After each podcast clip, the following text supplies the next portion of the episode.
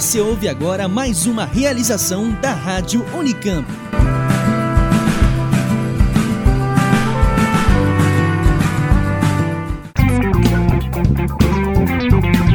Ciência, cultura e tecnologia.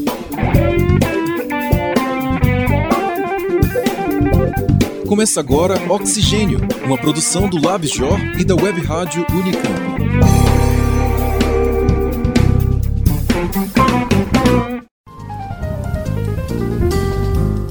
Programa Oxigênio está começando. Eu sou Patrícia Santos. E eu sou Eric Nardini. Esta é a nossa edição número 27. Hoje nós trazemos notícias sobre ciência e tecnologia e também algumas mudanças no formato do programa. Acompanhe. O Oxigênio já começa imperdível. Na pauta principal, trazemos uma matéria sobre o Festival Hacktown, iniciativa que reúne inovação, criatividade e tecnologia para refletir sobre o futuro não tão distante da indústria. E tem gente nova começando no Oxigênio, Eric. A pesquisadora Elizabeth Coalhato estreia a coluna AVC Sem Mistério, para explicar um pouco mais sobre o acidente vascular cerebral. Ela é formada em medicina pela Unicamp e tem doutorado em clínica médica pela mesma instituição. Foi professora da Faculdade de Ciências Médicas entre 1980 e 2013. Atualmente, ela dirige uma clínica em Campinas que leva seu sobrenome e é especialista em transtornos do movimento e eletrofisiologia visual. Seja muito bem-vinda, doutora Beth Coalhato. Pati, no Caleidoscópio vamos conhecer o documentário Doutor Melgaço, uma produção que mostra a situação da saúde no município de Melgaço, no Pará. A pequena cidade tem o pior índice de desenvolvimento humano do Brasil. Essa é uma obra que vale a pena discutir e compartilhar, viu? Um fato interessante sobre o filme, Eric, é que ele foi realizado com um financiamento coletivo. E quem acompanha o Oxigênio deve ter percebido pela abertura que nós mudamos um pouco o formato do programa. Pois é, depois de mais de 20 programas e alguns aprendizados, a gente optou por simplificar algumas sessões e dar profundidade em algumas outras. Isso vai permitir que a gente faça uma produção mais antecipada das edições, além de uma divulgação ainda mais dinâmica. Nós esperamos que você continue com a gente e que o programa atinja mais pessoas. Ouça e depois comente com a gente o que você achou.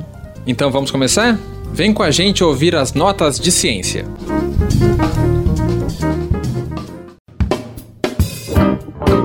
Notas de ciência.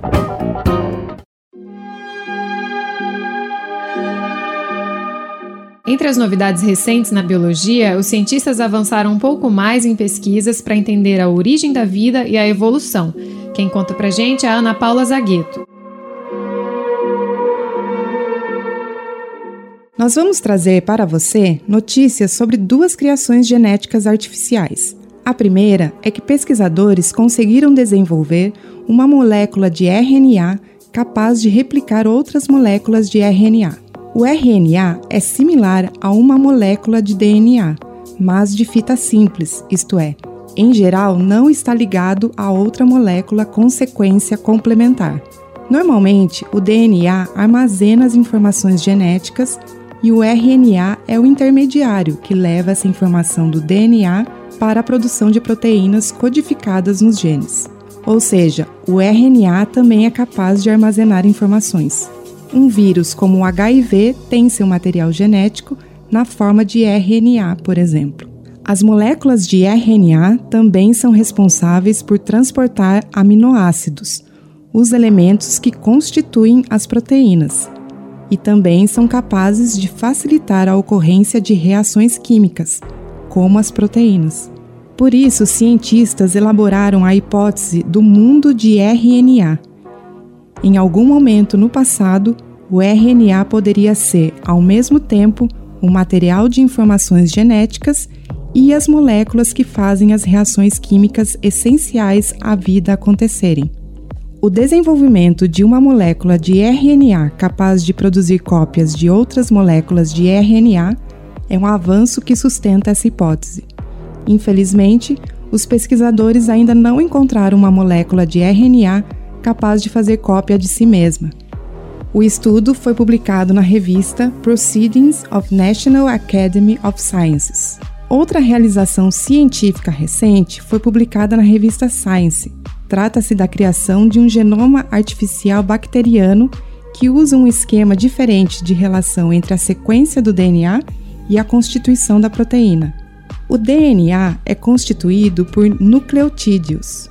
Os nucleotídeos são de quatro tipos que diferem entre si por porções denominadas bases nitrogenadas: adenina, guanina, citosina e timina.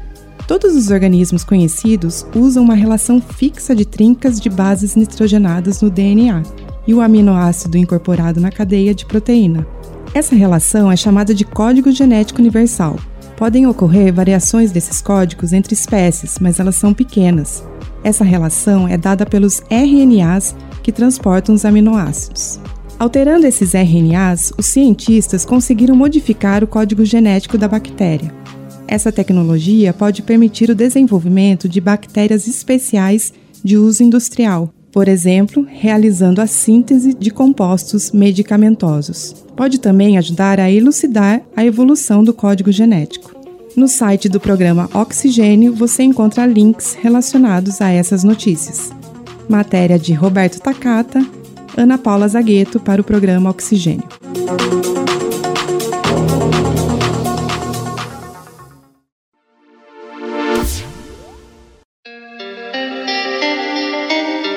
E um escândalo de manipulação de dados continua a repercutir e afeta até mesmo o painel que faz a escolha do Prêmio Nobel de Medicina. Quem conta pra gente é Ana Paula Zagueto. Em março deste ano, o prestigioso Instituto Karolinska da Suécia anunciou a demissão do cirurgião Paolo Macchiarini. O desligamento aconteceu depois que uma sindicância independente instalada no fim de 2014 concluiu que o pesquisador italiano havia distorcido os resultados de cirurgias de implante de traqueias artificiais semeadas com células-tronco. Outra investigação concluída no fim de agosto deste ano apontou uma série de falhas na avaliação que levou à contratação de Macchiarini em 2010. A avaliação deixou de considerar informações relevantes como o fato de o pesquisador já ter tido uma posição de docente negada na Itália, de haver várias dúvidas a respeito de sua pesquisa e de que seu currículo apresentava informações falsas. No início de setembro, a ministra da Educação Superior e Pesquisa da Suécia, Helene Helmark Knudsen, anunciou a demissão da representante responsável pelas universidades públicas, Harriet Wahlberg Henriksson. Ela era a presidente do Instituto Karolinska na época da contratação de Macchiarini. Outros membros do conselho do instituto atuantes no mesmo período serão demitidos. Além disso, a Assembleia do Nobel do Instituto Karolinska também solicitou o desligamento à representante Wahlberg Henriksson e a Anders Hemstein, outro ex-presidente do Instituto Karolinska. A Assembleia é responsável pela escolha do vencedor do prêmio em Medicina e Fisiologia. Na fria Suécia, parece não haver lugar para botar panos quentes. Matéria de Roberto Takata, Ana Paula Zagueto para o programa Oxigênio.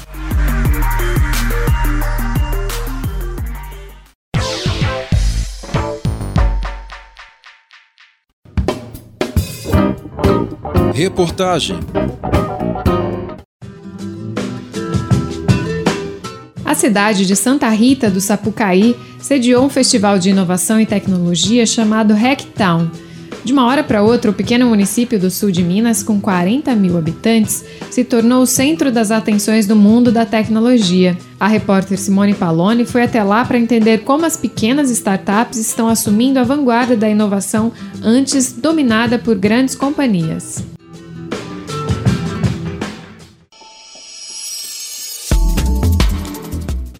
Quanto tempo ainda teremos como base da economia industrial o modelo de grandes empresas transnacionais que se espalham pelo mundo com grandes plantas, altos investimentos em máquinas e uma infinidade de funcionários?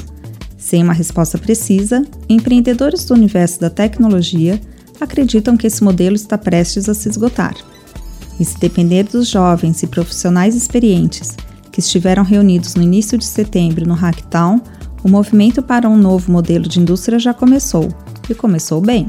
Hacktown é um festival de inovação, criatividade e tecnologia realizado pela segunda vez este ano em Santa Rita do Sapucaí, cidade localizada no sul de Minas.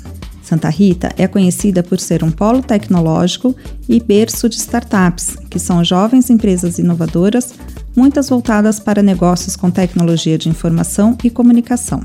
A cidade, de 40 mil habitantes, abriga a primeira escola técnica de eletrônica do país e também o Instituto Nacional de Telecomunicações, o Inatel. Juntos, atraem estudantes de todo o país em busca de formação e oportunidades de trabalho nessa área. O evento de três dias contou com mais de 100 palestras, debates, workshops e mentorias, acontecendo em vários lugares diferentes simultaneamente. Contou também com atividades culturais, como shows, exposições de fotos e uma feira gastronômica, que movimentou a economia local. Os temas foram os mais variados: realidade virtual, games, carreira, financiamento, internet das coisas, Bitcoin. Em comum, a visão de criar possibilidades de novos negócios baseados em conhecimento e criatividade, e pensados dentro do conceito de compartilhamento, qualidade de vida e sustentabilidade. Algumas características marcam o ecossistema das startups. A troca de conhecimentos é uma delas, o compartilhamento de ideias, de equipamentos e do próprio ambiente físico. Muitas dessas empresas trabalham juntas, desenvolvendo produtos diferentes. Gabriela Santana, do Centro Empresarial da Universidade Federal de Itajubá, cidade vizinha de Santa Rita, salienta que tem sido relevante a ação de integrar pessoas e instituições em prol do desenvolvimento local. Cada um atua na sua cidade, seja Itajubá, Alfenas, Lavras, mas trocando informações. Para ela, o empreendedorismo na região ainda não está no ponto ideal, mas estão avançando e reunindo cada vez mais pessoas para levar o sul de Minas em direção à inovação. João Rubens Costa, um dos idealizadores do evento, é pesquisador no Inatel. Ele é engenheiro elétrico com ênfase em telecomunicações e fala um pouco dessa marca do compartilhamento e de como a interdisciplinaridade foi considerada no Hacktown. O que a gente propõe é sempre que o pessoal aprenda coisas que não estão no contexto do dia a dia dele. E o Hacktown vem justamente para mostrar que isso é importante. Por que, que a gente é um festival de criatividade e inovação? Não tem um cara lá falando assim, galera, inove, para inovar você precisa ser assim. Na verdade, quando a gente se posiciona como festival de criatividade e inovação, é justamente porque a gente está trazendo conteúdos tão doidos, tão diferentes do seu cotidiano, que a gente acredita que isso é o combustível necessário para que você seja mais criativo e inovador. O evento foi baseado no norte-americano SXSW, que é realizado desde 1987 em Austin, no Texas, e que é considerado um dos maiores eventos da indústria criativa no mundo. Reúne tecnologia, arte, criatividade, que são elementos essenciais para quem busca inovar.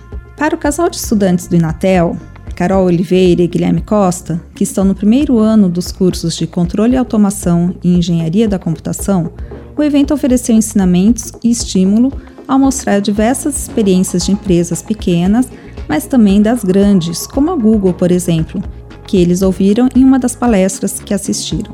A variedade de temas também encantou. Guilherme diz que conseguiu participar de quatro palestras e ouvir eventos de música na praça.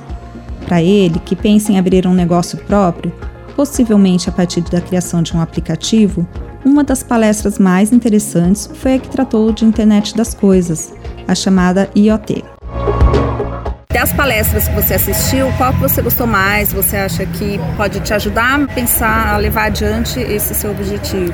É, foi uma que eu vi na, na Holiday, ela chama Palestra sobre a Internet das Coisas. Hum. Fala como que você pode ter interatividade pela internet, entendeu? Com todas as coisas, por exemplo, sensor, assim, detecta, por exemplo, o estacionamento tá lotado, certo? Você já vai e já manda pra internet, no banco de dados lá, você recebe no seu celular, assim, nossa, o estacionamento tá lotado, nem vou entrar.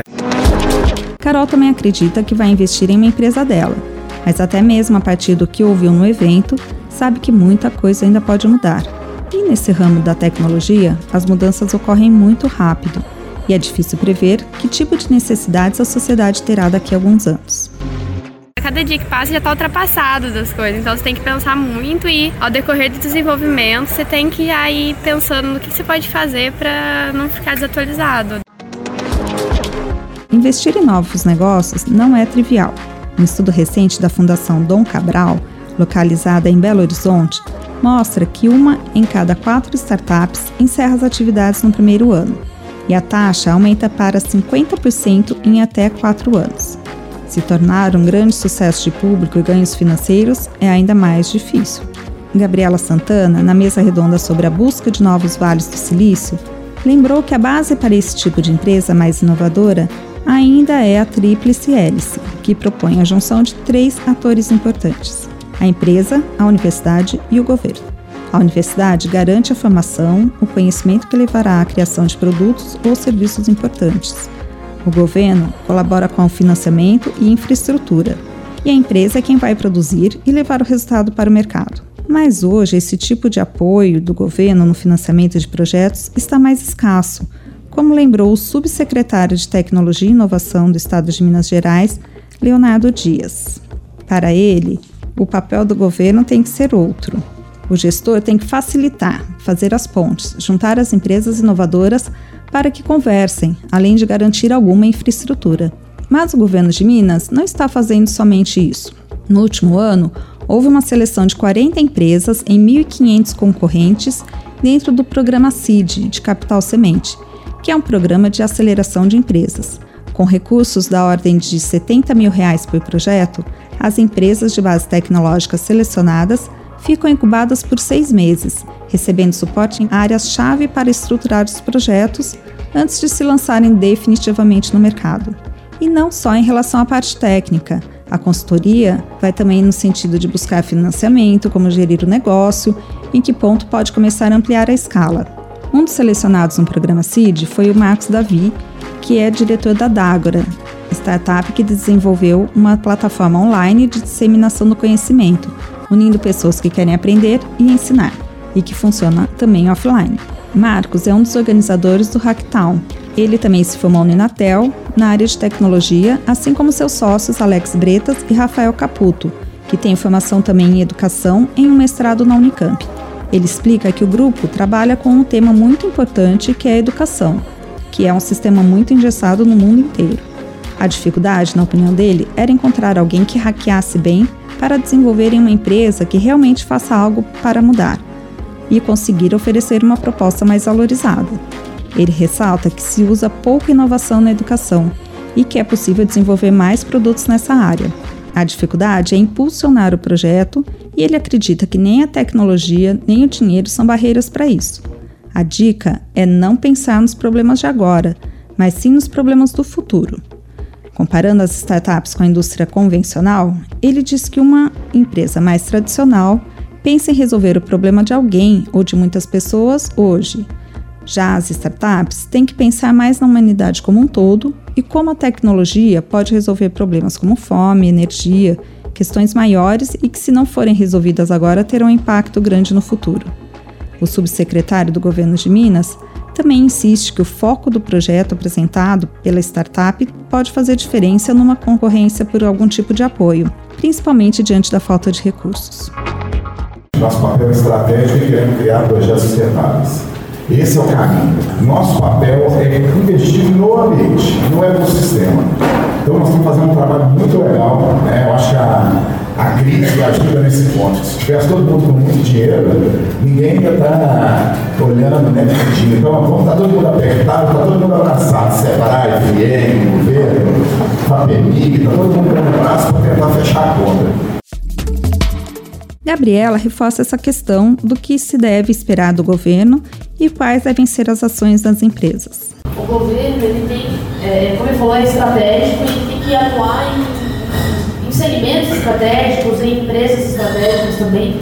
E é papel do empreendedor e quem está começando é investir também. Buscar, tem termo bootstrap, começar com as próprias pernas, buscar financiamento em outros locais também. A gente não pode esperar do governo 100% das coisas. Mas no Brasil existem diversas linhas de fomento, que não é só parte do governo, como diversos centros de pesquisa, diversas empresas estão investindo em startups também. Então, faz parte do papel do empreendedor também é, procurar, divulgar e ajudar. Então, assim, a gente está sempre, como comunidade empreendedora, a gente está sempre divulgando as oportunidades para as outras startups, entendendo que é, a minha startup não, é, não compete com a sua. A gente, a gente vai escrever o mesmo formulário, mas a gente não é, a gente não se compete. Entendeu? A gente vai participar do mesmo edital, mas se for duas startups do sul de Minas lá e não forem quatro, duas já vão fazer a diferença para a gente lá, entendeu? Então, assim, compartilhar esses editais, compartilhar as oportunidades, porque às vezes naquele momento não é para você, mas é para o outro. Perguntado sobre quais os pontos principais do evento, João Rubens Costa salientou que não conseguiria dizer, mas acabou mostrando uma questão importante, que é a de trazer para o público o inusitado, a surpresa. Eu não tenho um ponto específico para falar. O que eu gosto é que as pessoas se surpreendam.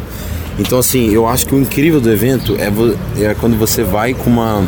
talvez uma, uma, uma pretensão que não seja tão legal alguma coisa e você acaba se surpreendendo. Acho que isso que é o mais interessante, porque você acaba. Esse momento é quando você aprende e você fica embasbacado com uma coisa nova. É super legal. É, vou dar um exemplo do que aconteceu eu acho que, que cresce muito. Acabou que a primeira palestra que a gente teve, é, eu ia ter uma palestra é, sobre artes e juntou uma galera de arte que ia na palestra e tudo mais, só que a moça teve que cancelar a palestra. De última hora a gente conseguiu um novo palestrante para falar sobre financiamento coletivo. É, e eu fiquei super preocupado. Porque eu falei, cara, e agora, né? Só que é interessante que aí você vê qual é o poder do Hacktown. Acabou que as pessoas que estavam lá, elas não sabiam muito sobre financiamento coletivo, mas todas queriam fazer. Então começou a aparecer a demanda, tipo, ah, putz, mas eu, eu sempre quis fazer um financiamento coletivo para um documentário que eu tenho vontade de fazer. A outra falou que eu, que eu queria fazer alguma arte, financiamento coletivo e tudo mais. Acabou que, tipo, a gente conseguiu trazer para o mundo dessas pessoas da arte como que elas podem atrelar o financiamento coletivo no dia a dia delas.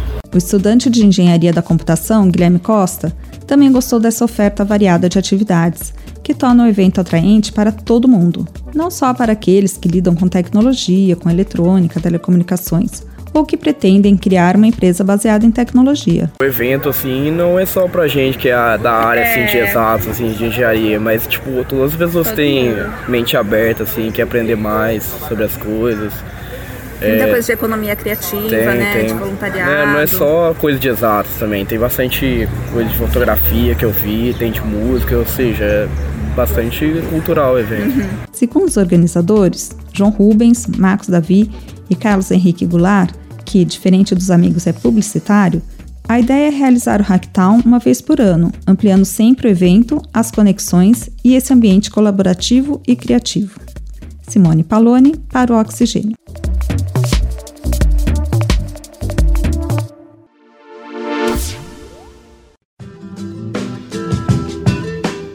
As ferramentas no celular que ajudam a cuidar da saúde estão em foco na reportagem que você confere a seguir. Esta é uma produção de um parceiro do Oxigênio, o programa Saúde e Consciência, produzido pela Faculdade de Medicina da Universidade Federal de Minas Gerais. Saúde e Consciência, a informação a serviço da qualidade de vida.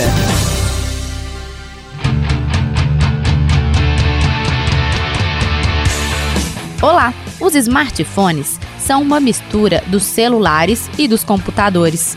Um aparelho relativamente pequeno e prático que carrega em si diversos recursos comunicativos, sendo o principal deles o acesso à internet e, consequentemente, a uma infinidade de aplicativos com variadas funções. O professor e coordenador do Centro de Tecnologia e Saúde da Faculdade de Medicina da UFMG, Cláudio de Souza, comenta os aplicativos disponíveis a favor da saúde. Cada vez mais tem havido o desenvolvimento de aplicativos e equipamentos que possibilitam é, o autodiagnóstico, quer dizer, o eletrocardiograma já pode ser feito pelo próprio paciente com smartphone, é, ultrassons já podem ser feitos, exame de ouvido, de garganta, de nariz, a endoscopia já pode ser acompanhada pelo smartphone. Então, a verdadeira transformação, não só de, de, de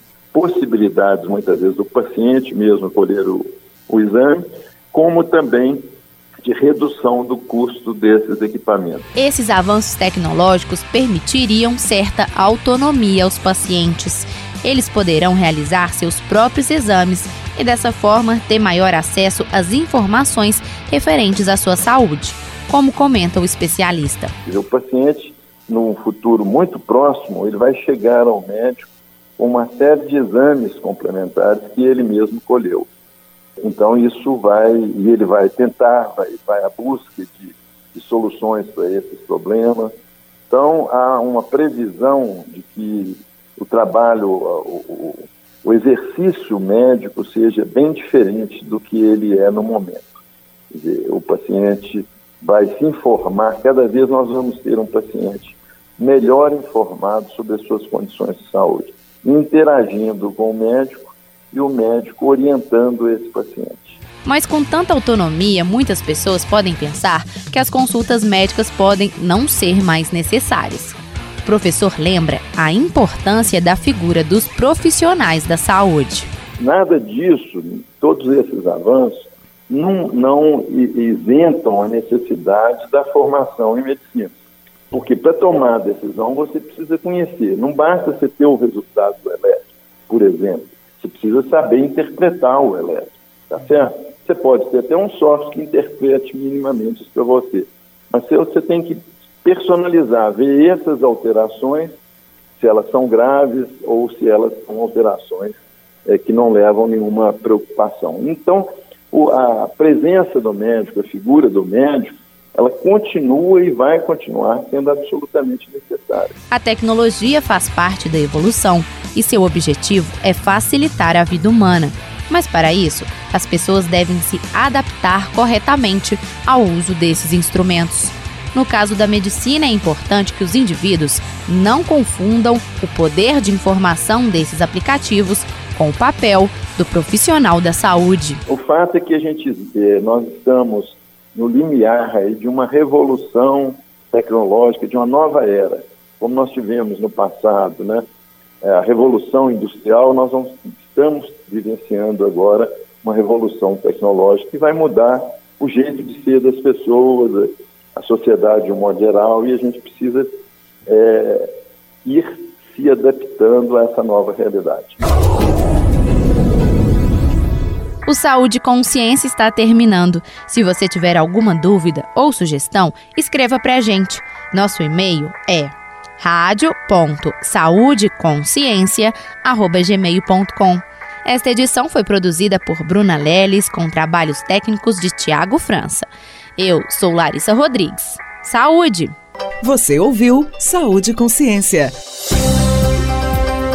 Uma produção da Assessoria de Comunicação da Faculdade de Medicina da Universidade Federal de Minas Gerais.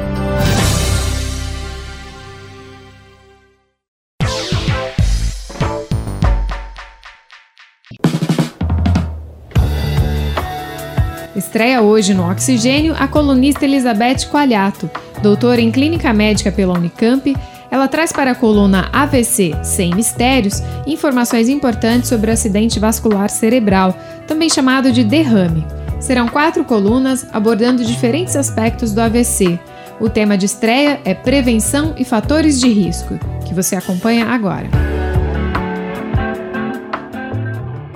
Em nossa série AVC Sem Mistério, vamos falar sobre acidente vascular cerebral, o AVC ou, como é popularmente conhecido, o derrame.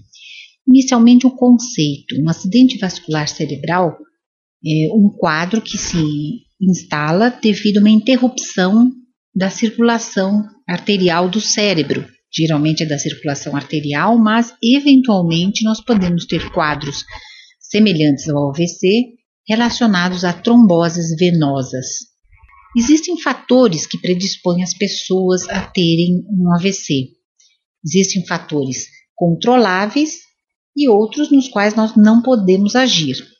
Um dos fatores sobre os quais nós não podemos agir é a idade, a predisposição genética à doença arterial e os fatores sobre os quais nós podemos agir, e isso é muito importante, são fatores como obesidade, sedentarismo, tabagismo, etilismo.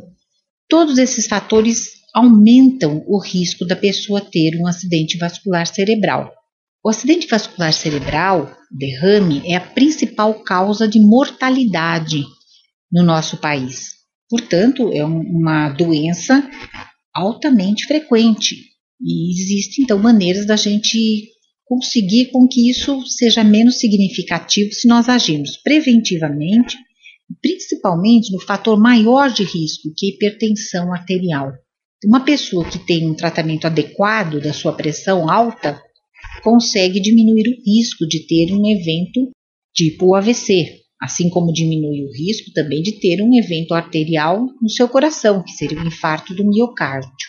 Na prevenção primária do AVC, que seria prevenção antes do AVC ocorrer, Um fato muito importante é mudar de hábitos. E isso inclui exercitar-se diariamente. O exercício aeróbico é o melhor de todos.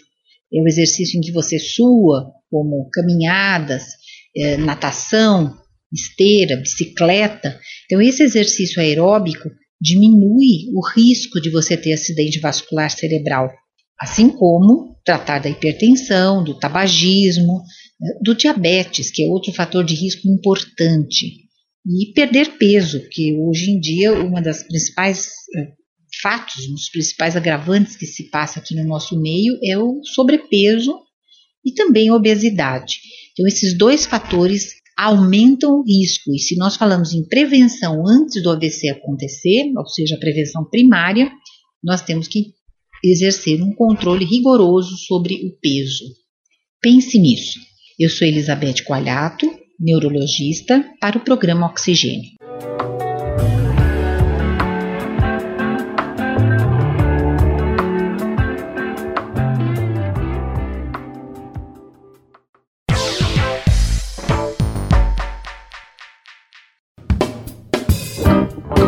Caleidoscópio.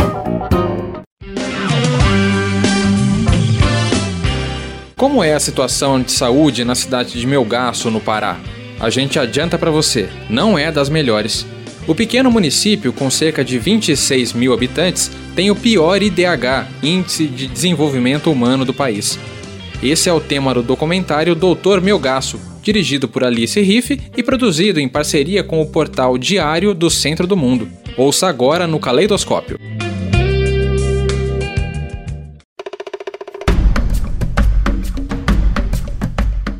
Documentário Dr. Melgaço é um trabalho da documentarista Alice Riff, em parceria com o site Diário do Centro do Mundo e realizado com recursos de uma campanha de financiamento coletivo por meio da plataforma Catarse em 2013. A obra retrata a situação da saúde na cidade com pior índice de desenvolvimento humano do Brasil. Trata-se de Melgaço, no estado do Pará, a 250 quilômetros da capital Belém. Qual o impacto que um médico pode causar? Segundo o juramento de Hipócrates, que ainda é recitado nas formaturas de medicina por vários cantos do mundo, um médico deve zelar pelo bem dos doentes em toda casa que visitar. Se o chamado pai da medicina, que viveu entre os anos de 460 a 377 a.C., chegasse aos dias de hoje, o que pensaria de uma cidade com apenas um médico e algumas das piores condições de subsistência de um país tropical chamado Brasil? A cidade de Melgaço tem 26 mil habitantes e é formada por diversas praias banhadas por rios, como o Amazonas, o Tajapuru e o Rio Laguna. Com mais de dois terços da população da cidade morando na zona rural, são inúmeras as casas de difícil acesso para visitas médicas. Tão difícil que poucos se interessam pelo trabalho. Melgaço recebeu quatro médicos cubanos enviados por meio do programa Mais Médicos do governo federal. Alice Riff entrevistou pessoas buscando saber por quais situações passaram nesses anos sem médicos. Durante seus 42 minutos, o documentário acompanha pacientes, funcionários do serviço social e médicos da cidade. Utilizando um formato semelhante a uma grande reportagem, as filmagens trazem alguns profissionais da cidade como personagens. As edições de corte são dinâmicas, típicas do material produzido com foco na internet. Chama a atenção a contraposição entre as duas médicas cubanas entrevistadas, Maribel Saborit e Maribel Herrera, e as posições de Elton Silva, médico brasileiro recém-formado que, antes da chegada do reforço dado pelo programa Mais Médicos, era o único da cidade. Apesar de descrever a quantidade de trabalho como desumana, Silva alinha seu discurso ao da classe médica brasileira, chamando o programa de medida eleitoreira. Por outro lado, Maribel Saborit, graduada há 21 anos e especialista em medicina geral integrada desde 1998, comenta que o compromisso dos médicos é ajudar as pessoas mais necessitadas em qualquer parte do mundo. A médica ainda reforça a necessidade de um trabalho de prevenção, já que parte das doenças encontradas na cidade advém da falta de infraestrutura, principalmente no que se refere ao saneamento básico. Durante as visitas de atendimento para atenção primária acompanhadas pela documentarista, as estrangeiras são elogiadas por diversos pacientes de Melgaço. A obra ainda traz uma reflexão breve sobre a vida sexual precoce das adolescentes no município, que conta com 12 mil analfabetos, praticamente 50% da população. O recorte da documentarista reforça o olhar de que o programa é necessário para resolver uma situação distante de ser ideal. Entretanto, mais do que retratar a influência do quarteto de médicos cubanos no município ou questionar a capacidade de uma cidade pobre de oferecer infraestrutura de saúde para os seus habitantes, Dr. Melgaço é um amargo lembrete de que o país ainda está longe de garantir a todos os brasileiros educação, saúde, alimentação, trabalho e moradia, todos esses e diversos outros direitos garantidos pela Constituição de 1988. Acesse o link do documentário no site do programa Oxigênio. Esta resenha é uma produção de Tiago Alcântara para a revista Consciência número 181. Bárbara Garcia para o programa Oxigênio.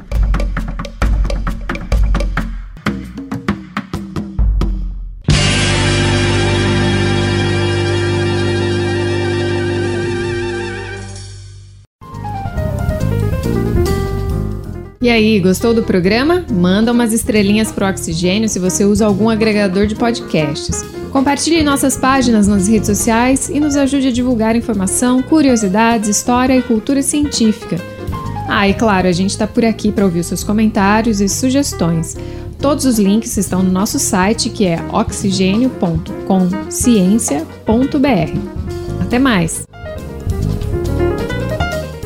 Coordenação Simone Paloni. Produção e reportagem dessa edição: Ana Paula Zagueto, Bárbara Garcia, eu, Eric Nardini, eu, Patrícia Santos, Roberto Takata, Simone Paloni e Tiago Alcântara. O Samuel Garbuio é o responsável pelos trabalhos técnicos.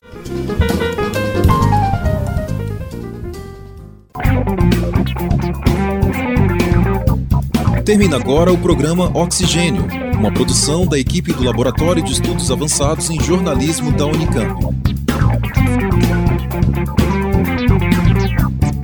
Realização Web Rádio Unicamp. Continue com a nossa programação.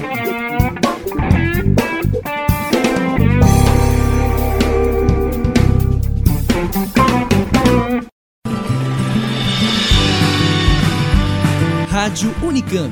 Música e informação para o seu dia a dia.